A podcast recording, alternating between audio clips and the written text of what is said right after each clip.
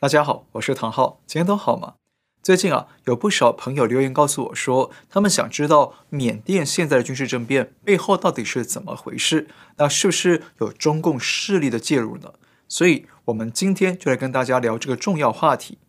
缅甸军方政变谁支持？美国掉入中共的陷阱吗？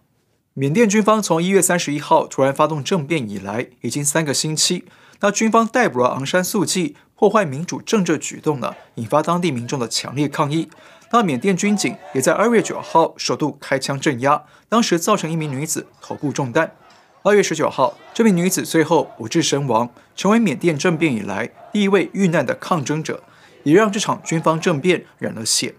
同时，还有大约五百名抗争民众遭到军警逮捕。要注意的是啊，缅甸民众的抗争对象啊，不是只有缅甸军方，他们还把矛头指向了中共当局，因为有消息传出，中共在秘密资助军方的政变行动，引发民众强烈不满，纷纷走上街头抗议，要求中共停止帮助军方的政变行动。还有许多民众前往中共大使馆门外抗议，他们告诉习近平说：“我们正在看着你。”特别是当世界各国纷纷谴责缅甸军方。破坏自由民主体制的时候，唯独中共怎么样都不愿意批评缅甸军方。那这一点更是让民众愤怒，他们高举标语骂中共说：“你太可耻了。”同时呢，也让他们更加质疑中共在这场政变背后扮演了某种角色。那到底中共有没有介入支持，或甚至是发动这次缅甸政变呢？日前，中共驻缅甸大使陈海用书面的方式告诉当地媒体说。对于此次缅甸政局出现的变化，我们事先并不知情。那过两天，中共外交部发言人华春莹也再次出面否认中共支持缅甸的军事政变，还说中方不愿看到缅甸出现这样的局面。但真的是这样吗？我想啊，您大概也不相信啊。那毕竟呢，中共常年来说了太多的谎言，早就信用破产了，对不对？当然了，我们说话要讲证据，所以呢，我想带您去深入看看缅甸的军事政变到底对中共有什么啊利害关系？那会不会让中共有利可图呢？毕竟啊，如果无利可图的话，中共就没有动机去淌这场浑水；但是如果有利可图的话，那么中共即便没有主导指挥这场政变，至少呢也会暗中支持，来为自己谋取更多的好处。不过呢，我们先要请你注意一个大环境的背景因素，就是呢，对中共党魁来说，现在啊是非常关键的时间点，因为今年七月就是中共建党一百年的日子，那中共党魁必须拿出点成绩来为党庆生贺寿，对不对？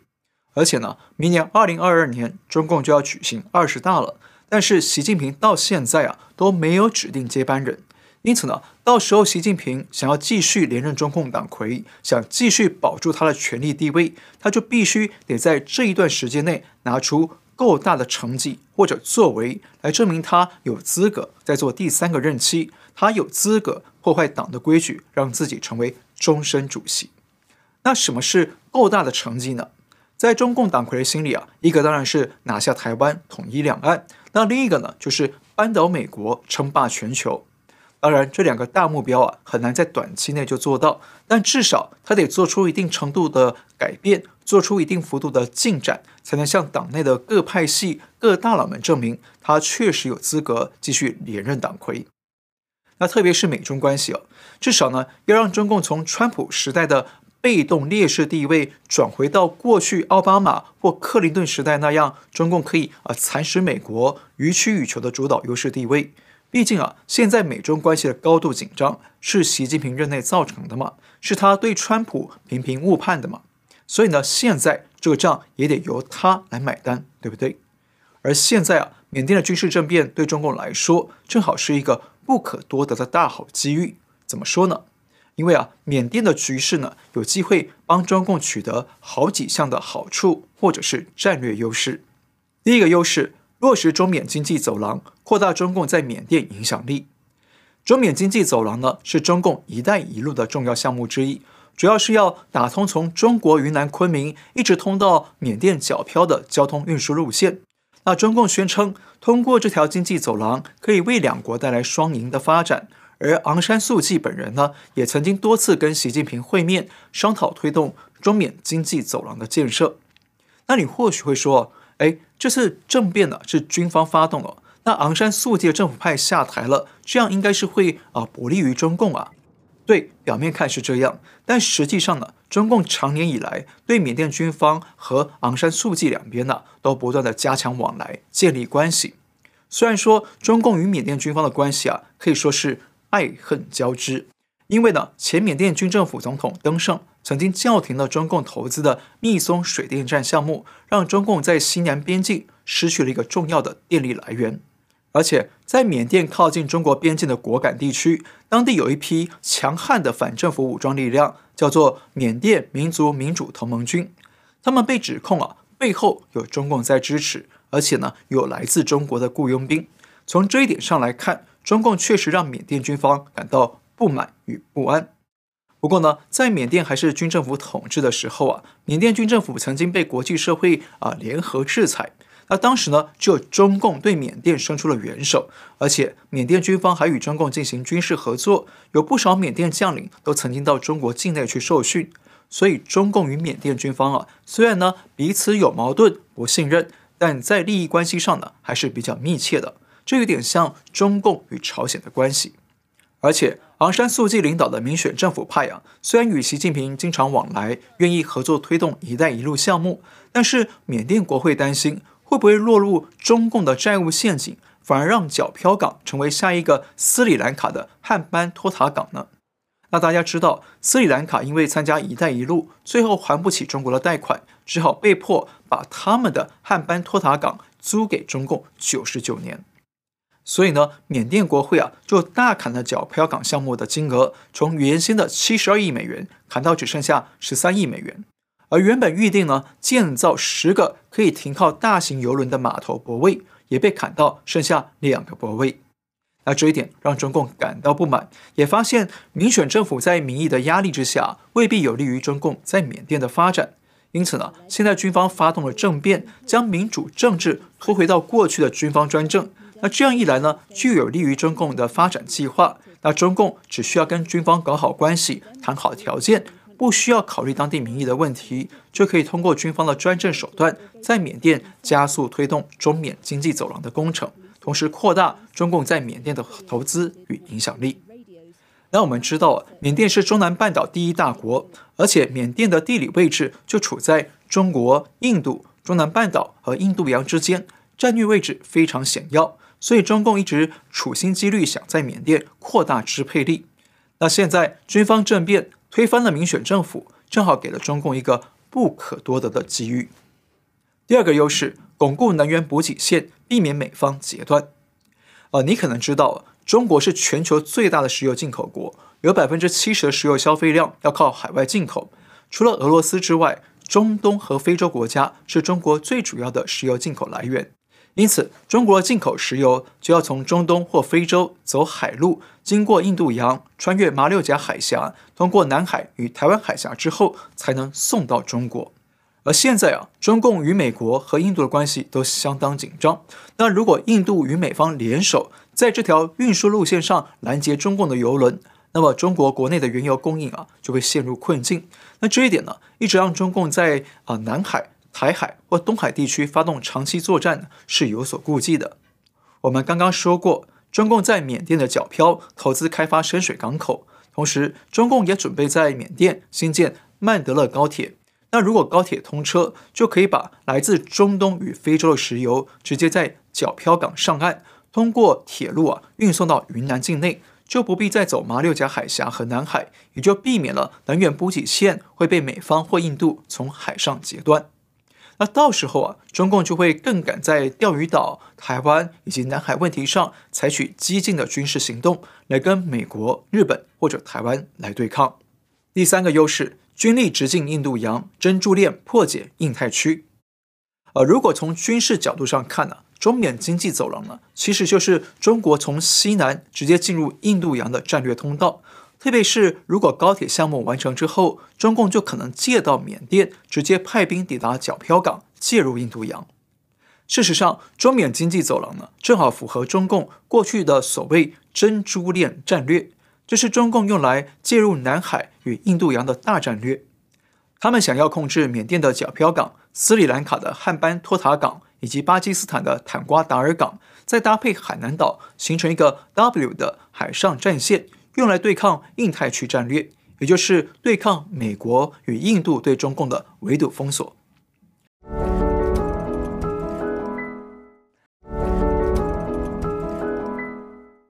那特别是中共的原油运输啊，如果可以不再依靠海陆运输，不必经过马六甲海峡，那么中共就会更有恃无恐的在南海与印度洋上与美国、印度来对抗，就会更积极的向东南亚、南亚地区来扩张渗透。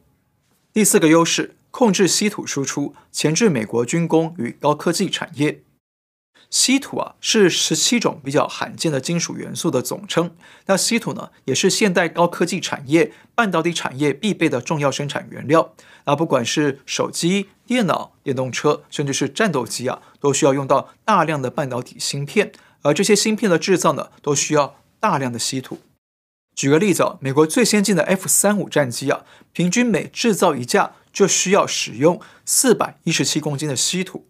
而中国目前是世界上最大的稀土生产国，产量大约占全球的百分之六十三。而美国企业每年需要的稀土呢，大约有百分之八十是来自中国。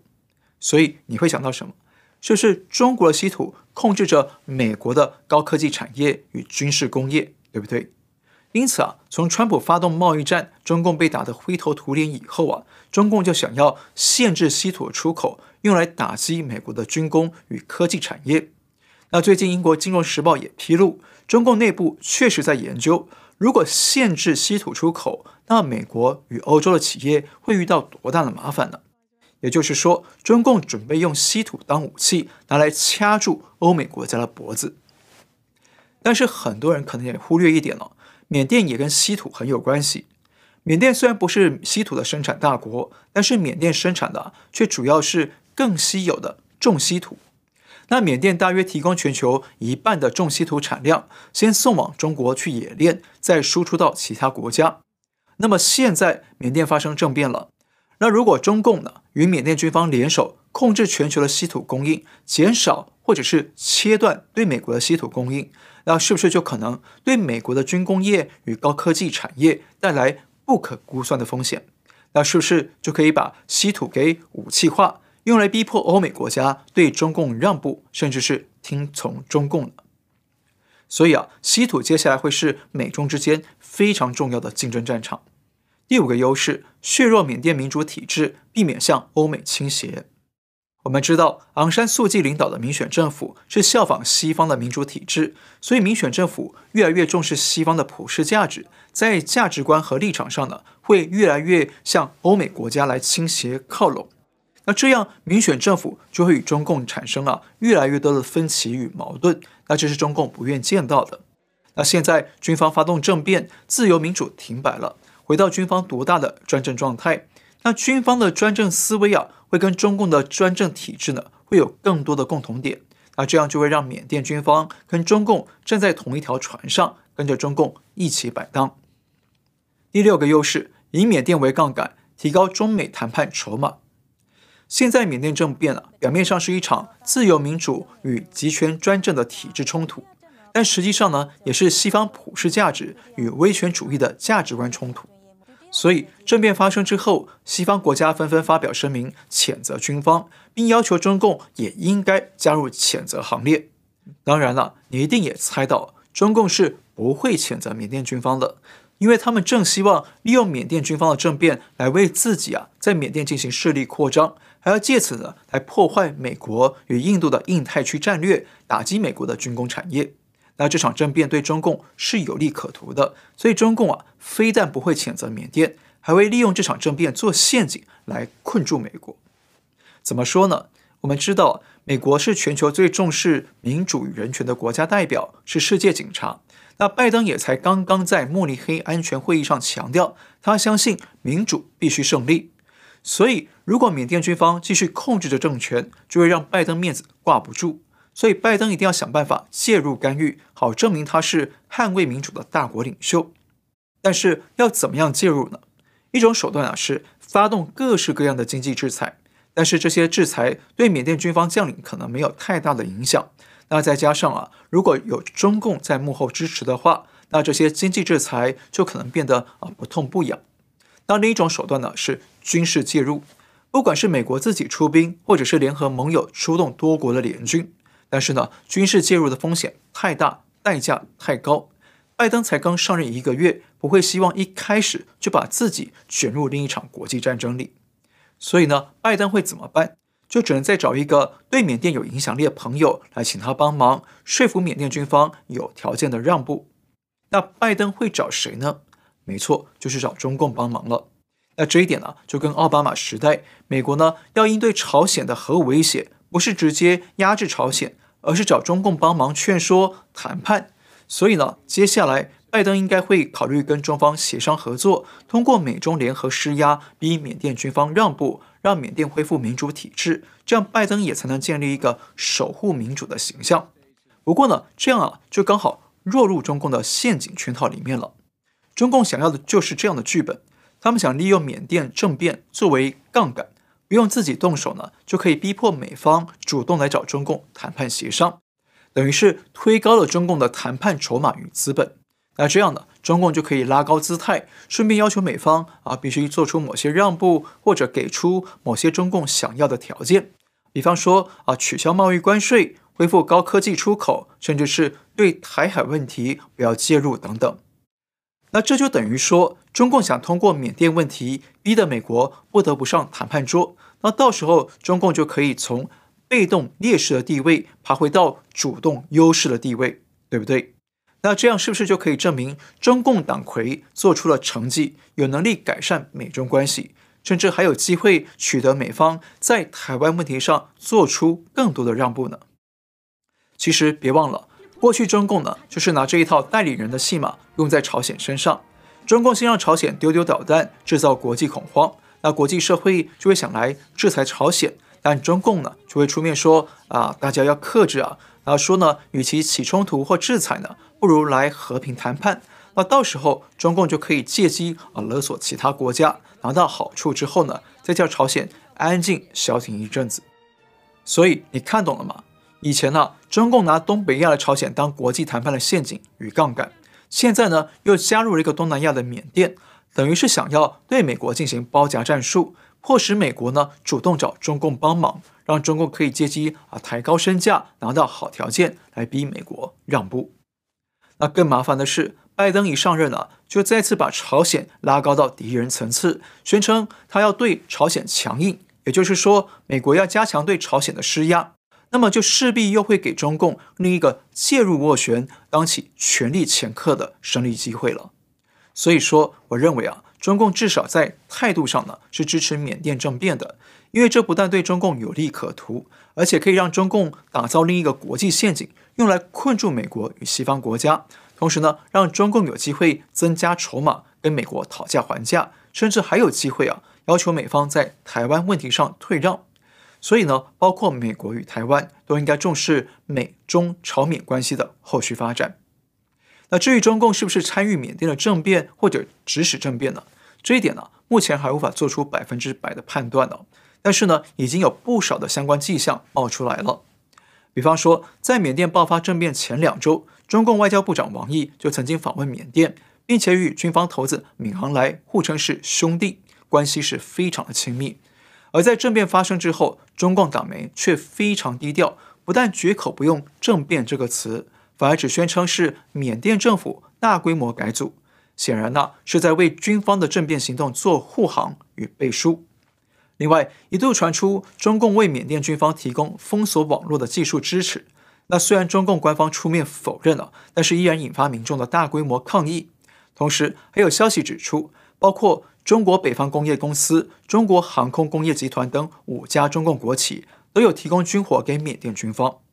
那虽然我们不知道这些国企提供的军火是否跟这次政变有关，但至少可以证实中共与缅甸军方啊关系十分密切，而且中共呢也愿意资助缅军武器，也代表着中共想与他们合作，图谋在缅甸与东南亚的政商军事利益。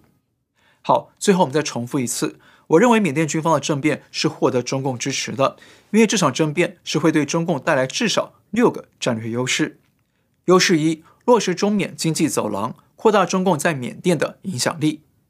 优势二，巩固能源补给线，避免被美方截断。优势三，中共军力直接进入印度洋，用珍珠链破解印太区。优势四，控制稀土输出，钳制美国军工与高科技产业。优势五，削弱缅甸民主体制，避免向欧美倾斜。优势六，以缅甸为杠杆，提高中美谈判筹码。好，今天先聊到这里。如果你喜欢我们的节目，请记得订阅、留言、按赞，介绍给您的亲朋好友知道。感谢您的收看，我们下次再会。